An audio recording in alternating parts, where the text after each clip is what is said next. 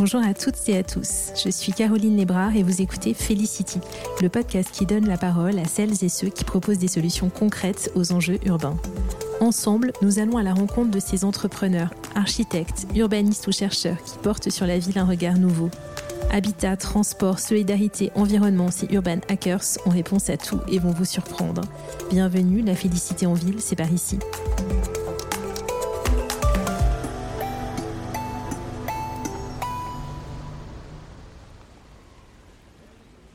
Le Urban Hack, Judith Lipschaber connaît. Basée à Barcelone et à la tête du Data City Lab, elle résout pour la ville de Barcelone des challenges urbains grâce à des expérimentations menées par des startups avec les données de la ville et le soutien de grands groupes. Judith nous parle d'expérimentations concrètes mises en œuvre, du business model du Data City Lab, des difficultés qu'elle rencontre et de sa vision des partenariats publics-privés.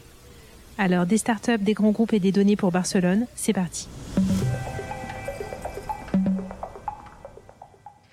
Bonjour Judith, merci beaucoup d'être là aujourd'hui. Bonjour Caroline. Est-ce que je peux te demander de te présenter? Oui, bien sûr. Euh, je m'appelle Judith Lipchabert, je suis française, je suis née et j'ai grandi à Paris, mais ça fait maintenant cinq ans que je vis en Espagne, plus précisément euh, à Barcelone. Et il y a deux ans, j'ai monté une entreprise de conseil en innovation urbaine qui s'appelle Data City Lab et qui a pour but de trouver des solutions aux problèmes des villes en utilisant euh, principalement l'analyse de données et l'application de nouvelles technologies. Alors, quelles sont les, villes partenaires avec lesquelles tu travailles? Alors initialement, Data City, c'est un projet d'innovation ouverte entre grandes entreprises, villes et start-up qui a été créé en 2015 par un accélérateur de start-up parisien qui s'appelle Nouma en collaboration avec la ville de Paris. Deux ans plus tard, en 2017, le projet s'est déployé dans plusieurs entités de Nouma qui existaient à ce moment-là dans le monde, notamment à Berlin, à Bangalore et à Barcelone. Euh, il s'avère que je faisais partie de l'équipe Nouma Barcelone et c'est moi qui étais chargée de développer le projet Data City en local euh, avec la ville.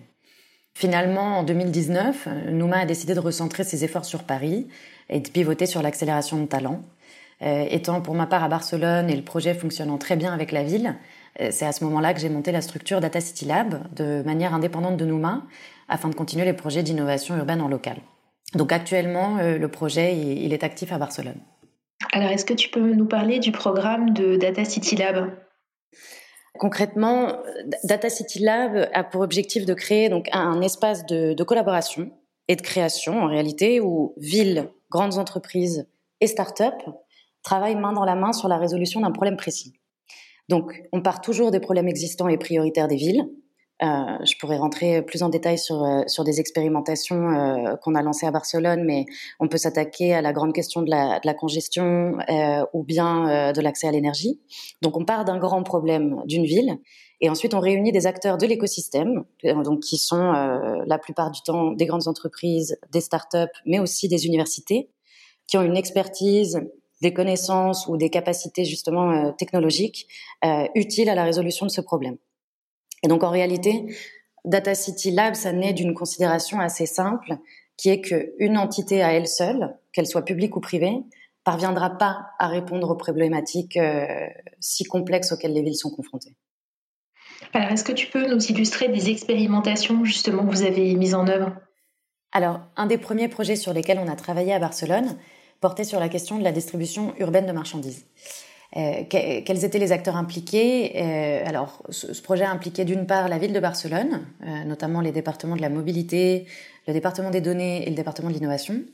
Et d'autre part, on collaborait sur ce projet donc une, une grande entreprise de services urbains qui s'appelle Ferrovial Service, ainsi que deux entreprises locales, un cabinet d'architectes spécialisé en analyse de données qui s'appelle 300 000 km par seconde et d'autre part l'entreprise euh, Immense, spécialisée dans le développement d'outils de simulation euh, de divers scénarios de mobilité dans la ville. Alors, à Barcelone, la distribution urbaine de marchandises a un impact euh, considérable sur l'environnement et la santé publique. Le plan de mobilité urbaine de la ville la juge responsable de 40% de la congestion et 20% de la pollution dans la ville. Avant toute chose, qu'est-ce que la distribution urbaine de marchandises? Tout simplement, ce sont tous les camions ou autres véhicules qui entrent dans la ville pour y livrer tout type de biens. Dans cette distribution, euh, on inclut les biens alimentaires livrés aux supermarchés, aux bars et restaurants de la ville, les fournitures nécessaires à tout type de commerce et surtout les livraisons de biens achetés en ligne, le e-commerce. Grosso modo, vous prenez une rue, euh, presque n'importe laquelle, Et vous pouvez être sûr qu'il y a à un moment de la journée un véhicule qui va passer pour livrer à un bar, à un commerçant euh, ou à un voisin qui aura acheté un paquet sur une plateforme e-commerce. Et c'est notamment ce dernier point qui est le plus critique à Barcelone, parce que les projections disent que les livraisons e-commerce augmentent de plus de 25% par an. Donc, euh, en réalité, le défi du projet, il est apparu très vite, et on l'a formulé de la manière suivante. Comment réduire l'impact de la distribution des biens e-commerce sur le trafic et la pollution en ville? Dans nos recherches sur une possible solution, euh, on a vite identifié la possibilité de créer euh, des centres ou micro-plateformes de distribution urbaine. L'idée étant que tout camion ou véhicule qui entrerait dans la ville devrait livrer sa marchandise au centre qui lui correspond en fonction du lieu de destination de la dite marchandise, afin que la livraison de ce qu'on appelle le dernier kilomètre se fasse en transport zéro émission. Donc euh, petits véhicules électriques, vélos, trottinettes, ou même que le destinataire euh, de ce colis puisse venir le chercher euh, directement, euh, directement au centre. Mais alors avant d'envisager un déploiement d'un tel système à l'échelle de la ville et d'engager une dépense publique, on devait prouver l'impact de ces centres sur la congestion et la pollution. Et on était face à de nombreuses questions qui restaient sans réponse. notamment combien de colis sont envoyés quotidiennement à Barcelone, quel type de colis, quelle est l'origine et la destination de chaque colis, combien de centres devraient être créés dans la ville? Et surtout où est-ce qu'ils devraient être situés? Donc c'est pour répondre à toutes ces questions qu'on a lancé un appel à candidature à, start-up euh, ou petites entreprises et, euh, qu'on a sélectionné euh, à l'issue de, cet appel à candidature ces deux entreprises qui sont 300 000 km par seconde et immenses. On, est parvenu à récupérer des données absolument clés pour ce projet de la mairie, qui sont les données de présence sur les places de stationnement dédiées à la distribution de marchandises. Donc l'entreprise 300 000 km par seconde est parvenu à créer un modèle permettant d'isoler les livraisons e-commerce des autres et à déterminer en fonction des concentrations de marchandises qu'on pouvait observer les points où les centres devaient être créés et surtout la zone géographique qu'ils devraient couvrir. Sachant qu'on s'était mis d'accord sur deux critères au sein de l'équipe, qui étaient que chaque centre devait pouvoir absorber jusqu'à 4000 colis par jour et qu'il devait être euh, à, un maximum de 30 minutes à pied de chaque point de destination. Donc, appliquant ce modèle sur toute la ville, l'entreprise est parvenue à la proposition de 16 centres de distribution urbaine dispatchés dans tout Barcelone, qui seraient suffisants pour absorber les 15 millions de livraisons e-commerce à l'année et qui permettraient de diminuer euh, de près de 55% les trajets effectués par des véhicules polluants en ville. Une fois la localisation de ces centres proposés, on a choisi deux quartiers de Barcelone très différents en termes d'urbanisation. Et l'entreprise Immense euh, a simulé plusieurs scénarios de livraison du dernier kilomètre, c'est-à-dire du centre à chaque point de destination, et euh, effectué euh, par différents types de flottes, un mélange entre voilà des véhicules électriques, des vélos et des trottinettes. D'un scénario de flotte à l'autre et d'un quartier à l'autre, les résultats de la simulation nous ont montré que la présence d'un centre permettrait de diminuer de 50 à 70 les émissions de CO2 dans le dernier kilomètre. Donc voilà, ce, projet, c'est une étude collaborative qu'on a effectuée en, 2019 avec, euh, avec l'implication de tous les partenaires euh, que je vous ai mentionnés, pour laquelle des informations et des ensembles de données ont été rassemblés euh, bah, pour la première fois, afin de comprendre l'impact des livraisons, notamment e-commerce à Barcelone. C'est un travail bien évidemment préliminaire, qui vise à fournir à la ville des connaissances plus approfondies sur le sujet, afin que les décideurs euh, voilà, puissent, puissent prendre euh, des décisions basées sur les données. Mais bon, cette étude nous a permis de tirer deux, deux, grandes conclusions. Premièrement, une répartition appropriée des centres de distribution à l'intérieur de la ville permettrait d'absorber la demande de livraison e-commerce et que combiné à la mise en place de flottes zéro émission pour la livraison du dernier kilomètre, on parviendrait à réduire jusqu'à 70% des émissions dans ce dernier kilomètre. Et ces micro-plateformes de distribution, elles ont été mises en œuvre? Toujours pas, non, non, pas encore. C'est justement tout le sujet, c'est que la prise de décision publique, elle est, euh, elle est par nature très lente. Et avant d'arriver à des projets de cette envergure, qui sont des projets euh, hyper innovants et qui, et qui nécessitent euh, bah la mise en place d'un réseau de, nouvelles infrastructures, une nouvelle logistique qui, qui n'existe pas aujourd'hui, et donc, avant de se lancer dans des projets si gros, les, les villes ont besoin d'aller quand même assez lentement. Donc, euh, il y, y, a un premier euh, projet de micro-plateforme qui a été mis en place euh, à Barcelone, mais il est, il est pas du tout étendu au niveau de la ville encore. Et pour que je comprenne bien, euh, toi, euh, ton savoir-faire, ça va être de réussir à monter ces partenariats euh, publics-privés et de les accompagner dans la durée. C'est bien ça? Alors, on est en effet créateur d'un espace d'innovation dans lequel on propose à tous les acteurs de travailler via un autre modèle que celui de la collaboration publique-privée basique. C'est-à-dire que la grande particularité de ces projets, c'est qu'il n'y a pas de dépenses publiques directes. On ne demande pas aux villes de financer ces projets d'innovation. Euh, la ville, bien sûr, apporte une grande valeur à tous ces projets en mettant à disposition ses experts, ses données et même si besoin des terrains d'expérimentation. Mais il n'y a pas de dépenses publiques à proprement parler. Euh, donc, qu'est-ce qui nous a poussé à aller vers ce modèle? En principe, le modèle de collaboration entre secteur public et privé hum, se fait par la voie de l'appel d'offres. Donc, à partir du moment où un État, une collectivité territoriale ou une ville décide d'effectuer une dépense euh, pour répondre à un besoin quelconque, hein, que ce soit en matière de travaux, de fourniture ou de services, cette entité doit respecter la procédure des marchés publics. Euh, dans les grandes lignes, qu'est-ce que ça implique? Ça implique euh, ben, que la ville rédige un cahier des charges expliquant le besoin de la manière la plus claire, objective et non orientée possible, euh, que la ville s'assure que toute personne puisse accéder à cette offre et la consulter, mais aussi et surtout que tout opérateur économique puisse se porter candidat à l'attribution de ce marché public. Donc, c'est un modèle que tout le monde connaît et qui a fait ses preuves dans la plupart des pays du monde pour assurer une, transparence dans la dépense publique. Mais ce modèle, il suppose une chose, qui est que l'entité publique sache au préalable ce dont elle a besoin avant de le communiquer aux acteurs économiques. Et donc, quelque part, ça limite le domaine des possibles. Parce que qu'est-ce qui se passe si la ville ne sait pas forcément ce dont elle a besoin? Et qu'est-ce qui se passe si d'autres acteurs ont des idées et aimeraient les tester ou les pousser avec une ville? Ça devient assez compliqué de naviguer quand on sort du schéma classique, qui est celui dans lequel on dépend de la ville pour définir ses besoins, avant que la communauté d'acteurs économiques puisse y répondre. Donc, la grande nouveauté de notre modèle, qui vient totalement de cet accélérateur de start-up parisien qui est Nouma, euh, ça a été de sortir de la procédure rigide de collaboration publique-privée. Et la clé pour faire ça, c'est d'éviter la dépense publique. Donc la mairie ne finance pas ces projets d'innovation. On va chercher le financement auprès des grandes entreprises qui veulent participer à l'innovation urbaine. Et en réalité, toute grande entreprise, peu importe son activité, a quelque chose à apporter à une ville. Évidemment, les entreprises où les synergies sont les plus évidentes euh, sont les entreprises euh, fournisseurs de services urbains de la ville, donc dans les domaines de l'énergie, de l'eau, de la mobilité, des télécommunications. On pense à un Suez, un Veolia, euh, Bouygues, SFR. Mais il y a également d'autres entreprises, comme des banques ou des entreprises immobilières, qui ont un énorme impact en ville. Euh, par exemple, sur, la performance économique des petits commerces euh, ou sur l'accès et la qualité de l'habitat en ville. Donc, ce qu'on propose de réellement innovant dans ces projets, c'est de créer un espace où ces entreprises peuvent mettre leur expertise et connaissances au service de la ville. On les accompagne pour faire émerger des intérêts communs ou des synergies là où on ne les voyait pas et imaginer des futurs nouveaux services euh, qui améliorerait la qualité de la vie en ville.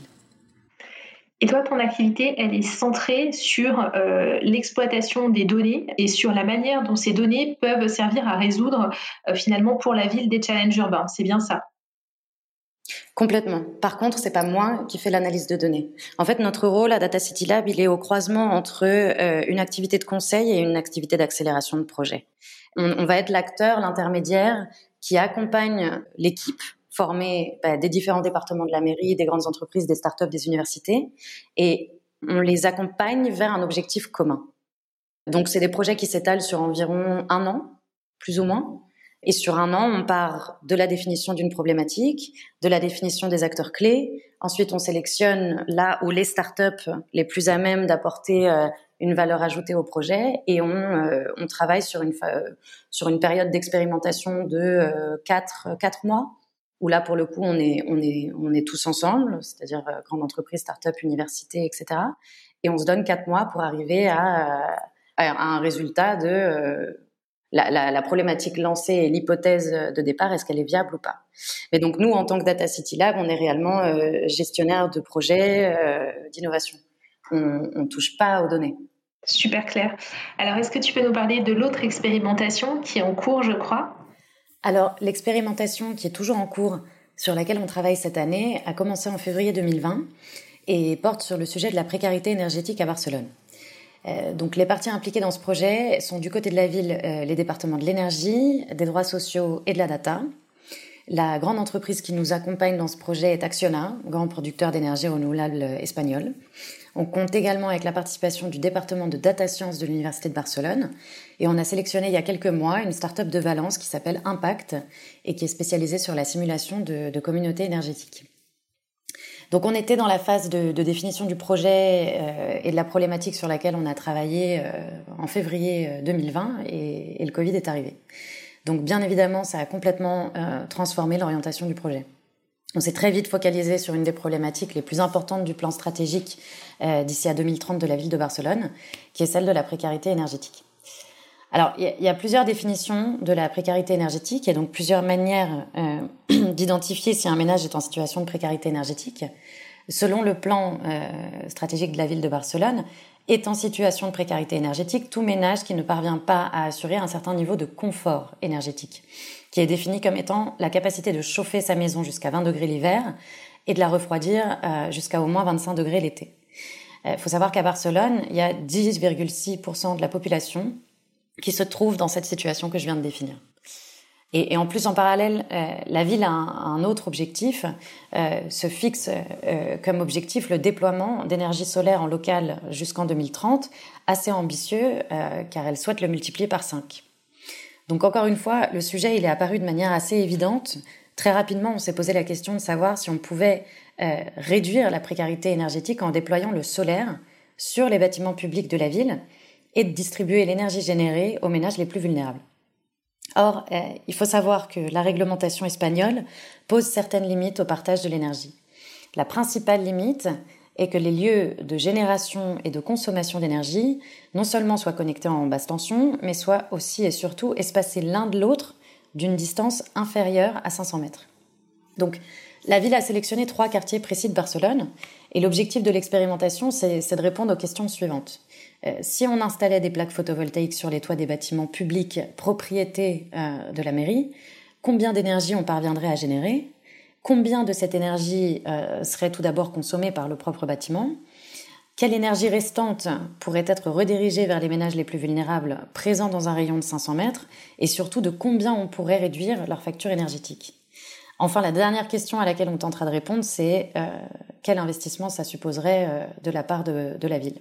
Et est-ce qu'on est sur un sujet euh, économiquement viable? Donc, ce projet, il est toujours en cours, mais il touche à sa fin. Et d'ailleurs, on présentera les résultats de l'expérimentation avec toute l'équipe dans le courant du mois de juin. Alors, ce que tu, évoquais sur le fait que les collectivités euh, finalement n'engageaient pas de dépenses, c'est vrai, mais pour autant, ce que je comprends, c'est qu'elles mettent à disposition euh, des moyens. Elles s'engagent dans euh, l'accès aux ressources internes de la collectivité. C'est bien ça? En effet, le but de ce programme est de montrer à chaque partie qu'elle a un intérêt à être là. Chaque acteur apporte des ressources et tire une valeur de ses projets. Et quel est l'intérêt précisément pour chacune de ces parties? Alors l'intérêt pour la ville, euh, il est assez évident parce qu'on se focalise sur la résolution de, leurs priorités locales. On construit une équipe formée des acteurs de leur écosystème avec lesquels elles vont travailler sur le développement de possibles solutions à leurs grandes problématiques urbaines. Mais c'est pas le seul intérêt. Ce genre de projet permet aussi aux villes euh, de se rendre compte des ressources dont elles disposent et de comment elles pourraient les utiliser. Comme je le disais tout à l'heure, euh, la ville n'engage pas de dépenses publiques directes, mais elle engage une dépense publique indirecte, euh, notamment quand on prend en compte euh, les heures dédiées par les experts et techniciens de la ville, quand on pense aux bases de données qui sont récupérées et mises à disposition pour les besoins du projet, mais aussi des terrains d'expérimentation euh, qui peuvent être utilisés. Tous ces éléments ont une grande valeur et les villes prennent conscience de leur potentiel d'utilisation durant ces projets. Alors, il n'y a évidemment pas une obligation de résultat. Il est possible qu'on se retrouve face à certains projets où les données sont trop sensibles ou trop difficiles à récupérer. On reste sur un projet d'innovation, donc on est plutôt face à une obligation de moyens. Mais en tout cas, la ville met tout en œuvre euh, pour pouvoir apporter le plus de valeur aux expérimentations euh, et tout cela dans la mesure du possible. D'un autre côté, on a les grandes entreprises. Alors avant de se demander pourquoi une grande entreprise finance un projet d'innovation, euh, surtout avec une ville, il faut plutôt se demander de quoi elles ont besoin. Donc la problématique centrale à laquelle font face les grandes entreprises, c'est premièrement de, maintenir leur place sur les marchés existants, mais aussi d'en explorer de nouveaux et de pouvoir diversifier leurs activités. Comment une entreprise diversifie ses activités? Eh bien en, en testant. Et c'est dans ce but que plus ou moins toute grande entreprise aujourd'hui a un service interne dédié à l'innovation ou plus communément à la, à la recherche et au développement, auquel des budgets sont attachés. Il revient évidemment à chaque entreprise de définir les axes stratégiques sur lesquels elle souhaite investir ses budgets. Mais nous, via Data City, on leur propose quelque chose d'assez différent de ce qu'elles ont l'habitude de faire. Parce qu'on leur propose d'aller travailler main dans la main avec leurs clients existants ou éventuels futurs clients, qui sont les villes, mais en dehors de toute pression commerciale. Donc qu'est-ce que ces entreprises retirent de ces projets? Eh bien, un apprentissage qui a beaucoup de valeur. La, plupart des entreprises qui ont travaillé avec nous, en tout cas à Barcelone, se sont positionnées sur des sujets qui ne faisaient pas partie de leur activité. Et ce programme, pour eux, c'est une manière de découvrir un nouveau besoin et de voir s'ils auraient éventuellement un rôle à jouer dans ces futurs nouveaux services urbains. Enfin et dernièrement, du côté des startups, donc l'intérêt, il est encore plus évident. On se met à la place d'une jeune pause, d'une PME ou d'une start-up qui a développé un service ou un produit. La première chose qu'ils cherchent à faire, c'est le vendre. Donc euh, pour eux, l'intérêt de participer à un projet comme Data City, c'est une manière de positionner leurs produits ou services sur le marché, d'entrer en contact avec des grands acteurs d'un côté de la ville, euh, de l'autre la grande entreprise. Pour certaines startups, c'est déjà leur domaine d'activité. Pour d'autres, ça va être entrer sur un marché sur lequel ils n'étaient pas. Et bien évidemment, la startup est rémunérée. Donc pour les 4-5 mois d'expérimentation durant lesquels la startup récupère les données, les analyse et fait un travail de modélisation, euh, la startup est payée. Passionnant comme modèle. Alors tu le sais, je suis comme toi extrêmement intéressée par les partenariats publics-privés. Quelle est ta vision, euh, toi, de l'avenir de ces partenariats et de ce type de collaboration? Alors c'est la, c'est la question au million, ça. c'est très compliqué de répondre à cette question parce que en effet, le modèle, euh, le modèle euh, qu'on a créé, et là, euh, il faut totalement euh, rendre à César ce qui est à César. Hein. Ce, ce, modèle, je me suis pas réveillée un matin en me disant ah ben voilà, Eureka, c'est la clé. on va pas faire payer les villes, mais on va faire payer les grandes entreprises, et puis on va créer ça comme ça. Non, comme je l'ai dit depuis le début, ce modèle, il est né d'un accélérateur de start-up parisien qui est Nouma et qui était un, lieu assez extraordinaire de création, euh, totalement des, pionniers de l'innovation qui ont su euh, qui ont su vraiment créer des ponts entre différents mondes, entre le monde des startups, le monde des grandes entreprises et le monde des villes. Je ne sais pas jusqu'à quel point ce, modèle est, soutenable, dans le sens où il permet réellement une, grande marge de manœuvre en termes d'innovation. C'est-à-dire qu'on arrive à toucher des sujets que, par exemple, Enfin, voyez ce que je vous ai expliqué sur la mobilité urbaine, ou enfin les, les plateformes de distribution ou la précarité énergétique. Est-ce que c'est des sujets qui auraient été identifiés par eux-mêmes, par la ville? Est-ce que la ville aurait d'elle-même lancé un appel d'offres pour euh, modéliser tel scénario, aller chercher telle solution? Peut-être, mais le fait est que c'est via ce genre de projet qu'on a réussi à faire sortir euh, ces, ces problématiques-là. Donc, je, je, je crois vraiment qu'il y a un besoin de sortir de cette relation publique-privée rigide qui est celle, euh, bah, qui est celle qu'on connaît aujourd'hui, qui est celle des, des, marchés publics. Il faut, il faut trouver un autre moyen de créer, en fait. Il faut trouver un moyen de créer où il n'y a pas d'enjeu.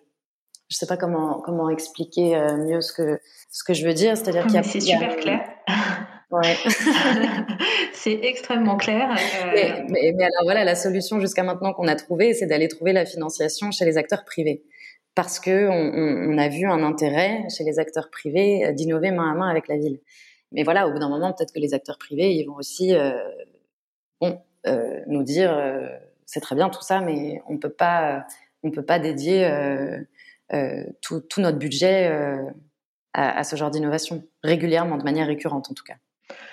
Alors, bah, ça, l'avenir le dira. En tout cas, en France, euh, il y a des méthodes qui commencent à se déployer, qui commencent à, à, assouplir finalement les règles euh, de la commande publique, euh, avec les achats publics innovants en particulier, mais mais également euh, d'autres euh, modes d'achat qui sont permis euh, aujourd'hui par la réglementation, mais qui sont souvent malheureusement méconnus par les collectivités. Ça, c'est un autre sujet, mais effectivement, moi aussi, je, je partage ton constat sur le besoin d'accroître ces partenariats. Alors, pour finir, j'avais quelques dernières questions à te poser. Est-ce que tu as des livres à nous recommander? Alors oui, j'en ai, mais ils sont très différents. Euh, ils sont très différents les uns des autres. Alors en ce moment, je suis sur une lecture euh, bah, qui est justement un peu à l'image de ce que je fais. Je suis sur la lecture du, du dernier euh, livre de, de, Bill Gates sur le climat. J'étais très intéressée de savoir comment il abordait la question du changement climatique parce qu'il est très radical dans son dans son bouquin. Donc le, le bouquin s'appelle Bill Gates Climat comment éviter un désastre, les solutions actuelles et les innovations nécessaires. Et donc je trouve ça, voilà, je trouve ça très intéressant de voir comment, enfin quel est le rôle que le privé doit jouer dans cette prise de conscience. Et justement, comment est-ce que le privé va s'adapter pour arriver à des objectifs si drastiques qui est zéro émission d'ici à 2050. Ça, c'est pour une part, euh, voilà, ça c'est le côté un peu, euh, un peu, un peu privé. D'un autre côté, un peu plus, euh, je dirais un peu plus poétique et littéraire, il y a une revue que moi je trouve fantastique. Mais alors, il faudrait, il faudrait que je vérifie si elle est disponible en, en anglais ou en français, parce que c'est une revue catalane qui s'appelle Le Monde d'hier.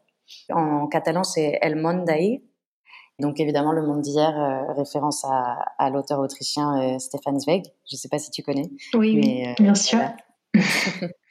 évidemment, voilà, un de mes auteurs préférés. Et donc le, la, revue trimestrielle Le Monde d'hier, c'est une revue d'histoire et de littérature. Et ils, ont, ils sortent beaucoup de numéros sur les villes. L'histoire des villes, comment la littérature a impacté les villes. Et c'est vraiment des œuvres, c'est des super belles œuvres. Donc voilà, en plus d'apprendre, on, on passe un beau moment. On rêve, super. Bah, écoute, je, chercherai et puis je mettrai toutes ces références dans les notes de l'épisode, euh, avec l'épisode du podcast et puis sur le, site internet. Euh, où est-ce qu'on peut te joindre, Judith? Ben, sur, euh, sur le site internet datacitylab.com. On peut aussi nous joindre sur LinkedIn, sur la page même de l'entreprise ou sur ma page personnelle à moi. Et on a aussi un compte Twitter où on publie régulièrement euh, les résultats de nos projets. Et d'ailleurs, d'ici un à deux mois, on, présentera euh, les résultats du projet sur la pauvreté énergétique à Barcelone. Super passionnant, j'irai voir. J'écrirai sans doute un petit article sur euh, felicitylab.fr sur le sujet. Avec plaisir. Alors la question rituelle pour finir, la félicité en ville, pour toi, c'est quoi? Alors la félicité en ville, pour moi, c'est marcher. C'est être capable de se déplacer où on veut, quand on veut, comme on veut. Euh, pour moi, la félicité en ville, c'est synonyme de, de liberté. Et, et, la liberté, c'est le mouvement.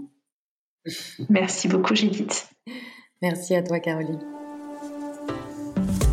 Merci d'avoir écouté Felicity. J'espère que l'épisode vous a plu, inspiré et surtout donné envie de créer une ville différente. Si c'est le cas, je compte sur vous pour le noter 5 étoiles et laisser un commentaire sur les plateformes d'écoute. Vous pouvez aussi partager l'épisode sur vos réseaux sociaux. Si vous avez des questions que vous aimeriez aborder avec moi ou mes invités, ou si vous avez envie de suggérer des personnes que vous aimeriez entendre sur ce podcast, contactez-moi sur LinkedIn ou envoyez-moi un email sur contact at felicitylab.fr. Merci et à bientôt.